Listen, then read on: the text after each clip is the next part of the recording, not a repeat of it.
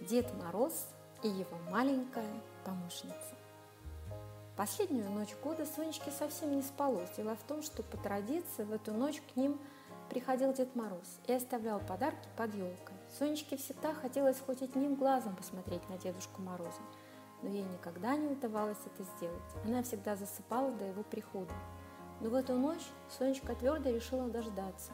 Она, как всегда, приготовила для Дедушки Мороза печенье, которое положила в тарелочку и поставила на камин.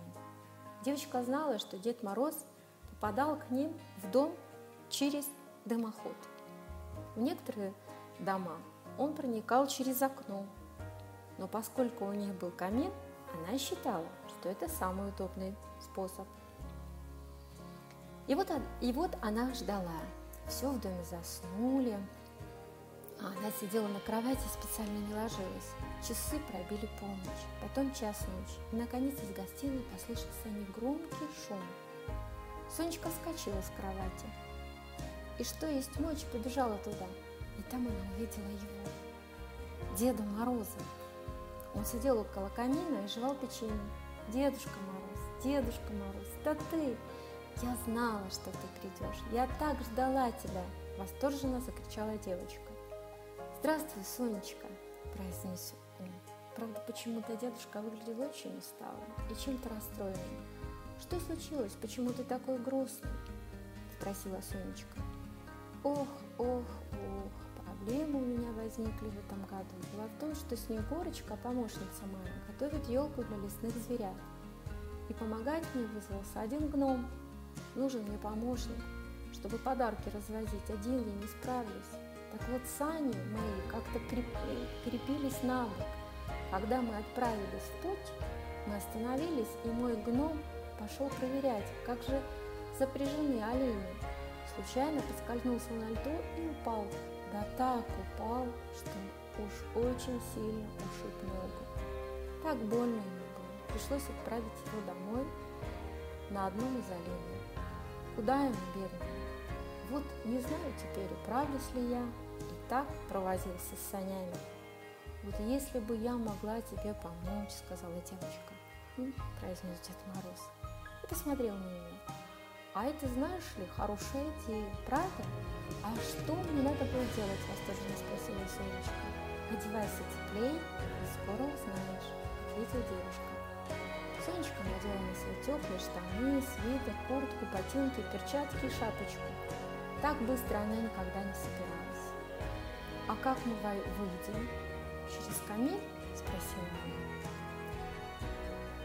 «Ну что я тебе, Санта-Клаус какой-нибудь, чтобы через камин прыгать? Я через окно предпочитаю. Так безопаснее, да и слова я волшебные знаю, что окна открываются», – улыбнулся Дед Мороз. Он взял девочку за руку, и они шагнули в открытое окно. Перед окном в воздухе парили сани, запряженные оленями – на санях был огромный мешок с подарками. «Теперь слушай», – произнес дедушка. «Видишь, там наверху, наверху мешка лежит список и чернильное перо». «Да, нашла», – ответила девочка. Там в списке написано имя каждого ребенка, адрес и подарок, который он попросил. Так вот, ты будешь говорить мне, куда ехать, а потом искать в мешке нужный подарок. Кто там у нас первый? Мальчик Вася, прошептала девочка. Потом она назвала адрес и стала искать в мешке подарок. Чудесным образом оказалось, что машинка, которую Вася попросил в подарок, лежала на самом верху мешка.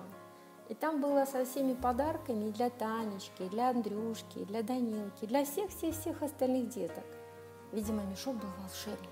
Оказалось, что в нем, к тому же, гораздо больше подарков, чем казалось на первый раз.